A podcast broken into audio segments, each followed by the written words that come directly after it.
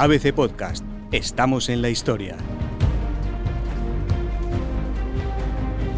El desembarco de Normandía fue una batalla clave para el devenir del mundo.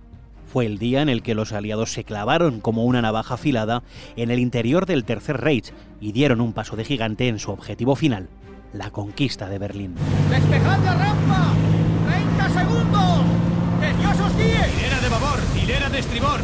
Avancen rápido evitando los embudos de mortero. Entre uno y otro quiero ver mucha playa. Cinco hombres es un chollo. Uno es tirar munición. Que no entre arena en las armas. Cada uno a lo suyo y con decisión. Nos veremos en la playa.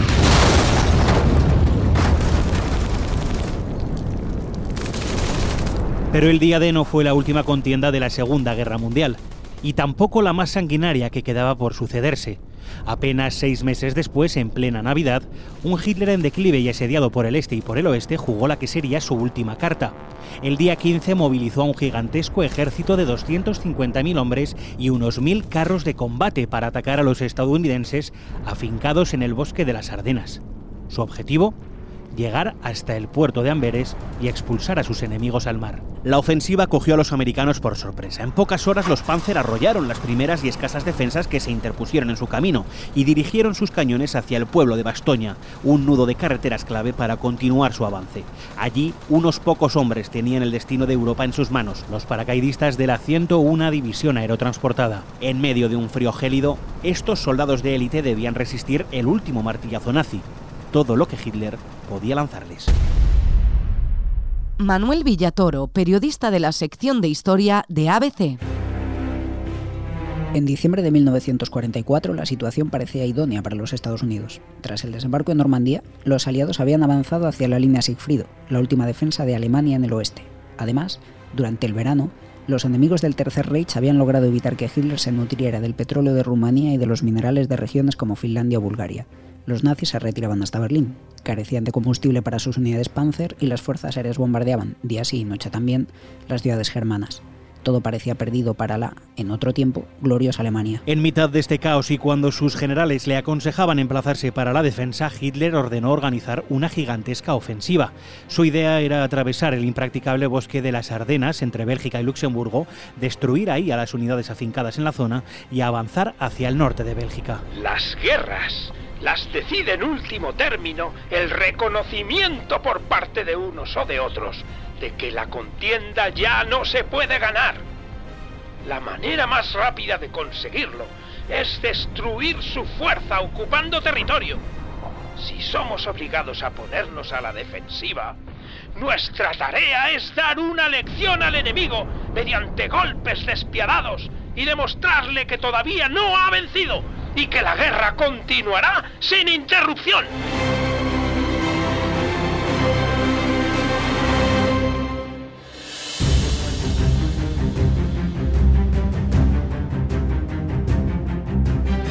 La idea de Hitler era dar un golpe severo a los aliados occidentales para que se vieran obligados a firmar una paz separada. Creía que, si lograba tomar el puerto de Amberes, los norteamericanos y los británicos se retirarían al mar y le pedirían un acuerdo. Así, solo tendría que combatir en el este contra la URSS. Pero ¿qué posibilidades reales había de ello? Lo cierto es que, a pesar de que sus generales estaban en contra y muchos historiadores han tildado su decisión de locura, no era un plan tan descabellado. Hitler supo aprovechar todos los factores que pudo utilizar en su favor para alegrar una ventaja decisiva. En primer lugar, consiguió mantener en secreto la ofensiva para sorprender a los norteamericanos. Además, seleccionó el día del asalto en base a la meteorología buscaba que hiciera mal tiempo para que las fuerzas aéreas aliadas no pudiesen operar. Y no solo eso, sino que utilizó malas artes para obtener ventajas. José Luis Hernández Garbi, autor de Nunca fueron extraños, extranjeros a las órdenes de los Borbones en la España del 18, estudioso y divulgador de la Segunda Guerra Mundial. Durante la batalla de las Ardenas, la última desesperada ofensiva de las fuerzas alemanas por detener el avance aliado sobre el corazón de Alemania, se encargó al famoso coronel Skorzeny de las Waffen-SS la planificación de la que fue llamada Operación Grave, que tenía como misión sembrar el caos y la confusión tras las líneas norteamericanas. Skorzeny seleccionó a varias decenas de soldados alemanes que sabían hablar inglés, a los que vistió con uniformes de la Policía Militar Americana, y distribuyó en cruces de carretera estratégicos. Los cambios que realizaron en las señales viarias y las indicaciones que dieron las tropas norteamericanas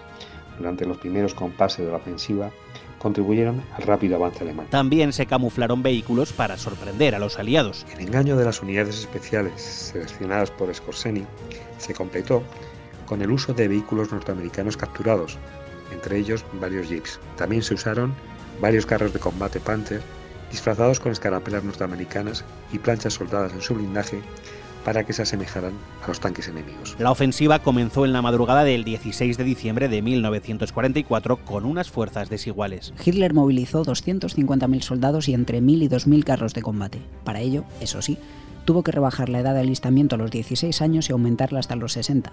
Los aliados, por su parte, apenas contaban con 80.000 hombres, 400 carros de combate y 400 cañones para defenderse. El ataque fue un recuerdo de la mítica guerra relámpago de los años 39 y 40 los Panzer atravesaron los 140 kilómetros del bosque de las Ardenas y destrozaron las endebles posiciones defensivas americanas con el apoyo de un intenso fuego de artillería. Los oficiales jamás podrían haber pensado que un contingente pudiera atacarles a través de tan frondoso bosque. Por si fuera poco, los espías nazis sembraron el caos. La amenaza de la posible presencia de soldados alemanes vistiendo uniformes norteamericanos generó una auténtica psicosis paranoica en las líneas aliadas, que se incrementó cuando se difundió el rumor de que las tropas alemanas infiltradas tenían como objetivo asaltar el cuartel general de Eisenhower en París. Como medida de precaución, se optó entonces por mantener al general norteamericano escondido durante un par de semanas. La escasez de refuerzos norteamericanos condenó a las unidades que se hallaban en primera línea. Estas fueron aplastadas sin piedad por el empuje teutón. Durante las siguientes dos jornadas, unidades norteamericanas como la 28 División de Infantería resistieron al envite inicial para ganar tiempo y lograr que sus compañeros pudieran establecer posiciones defensivas en la retaguardia. Tras la debacle inicial, el mando aliado se percató de que la única defensa efectiva se debía llevar a cabo en la ciudad de Bastoña, en Luxemburgo era vital defenderla, pues las carreteras eran clave para que los alemanes pudiesen desplazar sus blindados, y en esta localidad convergían nada menos que siete. El 17 de diciembre, Ike Eisenhower, al frente del mando combinado, fue informado del peligro real de la ofensiva y de la importancia de mantener posiciones como Bastoña hasta que se pudieran enviar refuerzos a las órdenes del general Patton. Desesperado, el militar ordenó enviar a sus mejores hombres hasta la ciudad, los paracaidistas de la 101 División Aerotransportada, al mando entonces de Anthony McLaughlin. Estos fueron trasladados a toda prisa. McLaughlin llegó con sus hombres a Bastoña en la mañana del 19 de diciembre y comenzó a organizar las defensas. Los alemanes, por su parte, enviaron a 30.000 hombres y decenas de carros de combate a la zona. Para ellos era básico hacerse con la ciudad, no solo por el control de las carreteras, sino porque debían seguir avanzando para hacerse con los depósitos de combustible aliados. Si no lo lograban, la falta de gasolina condenaría su ataque. Además, tampoco podían pasar de largo, como bien dijo el teniente general Heinrich Freiter. Si Bastoña no es conquistada, se convertirá en una úlcera sobre nuestras líneas de comunicación. Por ello, primero hay que despejar Bastoña y luego seguir adelante.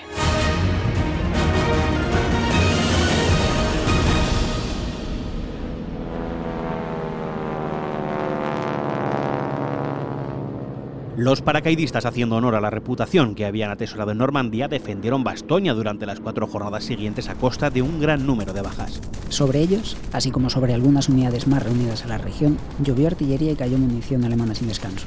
Además, el mal tiempo impidió que fueran aprovisionados de comida y munición.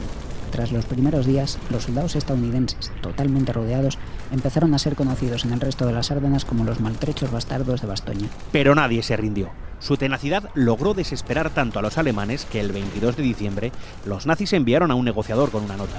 En ella ofrecían a los estadounidenses una rendición honrosa. La respuesta de McLaughlin ha pasado a la historia. Nutz, el negociador, le preguntó que qué diantres significaba aquello. Si no entiende lo que quiere decir Nutz, en inglés corriente significa lo mismo que váyase al infierno. Y le diré algo más. Si siguen atacando, mataremos a todos los malditos alemanes que traten de entrar en esta localidad. La indignación de los alemanes ante esa respuesta hizo que organizaran un ataque masivo para Nochebuena. Ese 24 de diciembre iniciaron una ofensiva en la que lanzaron todo lo que tenían contra Bastoña, pero los maltrechos bastardos resistieron y detuvieron aquella ofensiva.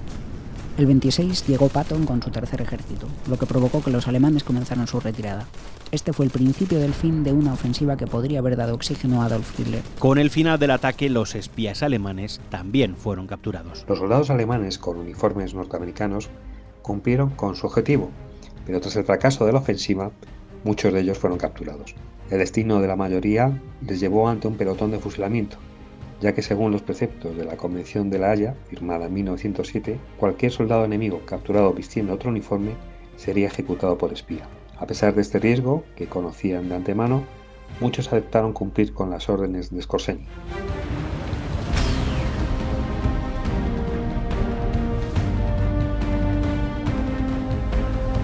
La ofensiva terminó el 25 de enero de 1945. Con ella quedó claro que el Tercer Reich poco podía hacer ante el poder combinado de los aliados. Por desgracia, costó 100.000 bajas a los alemanes y 80.000 a los aliados. La siguiente parada en el camino sería Berlín. ABC Podcast. Estamos en la historia. Las Ardenas, batalla a muerte para detener la última locura de Hitler, es un episodio con guion del periodista de ABC Historia Manuel Villatoro, autor de Lo que nunca te han contado del día de, narrado y editado por Diego Moreno y con la colaboración de Andrea Carrasco, Jesús Calero, Javier Corcuera y Eduardo Rivas. También ha sonado un extracto de la película Salvar al soldado Ryan.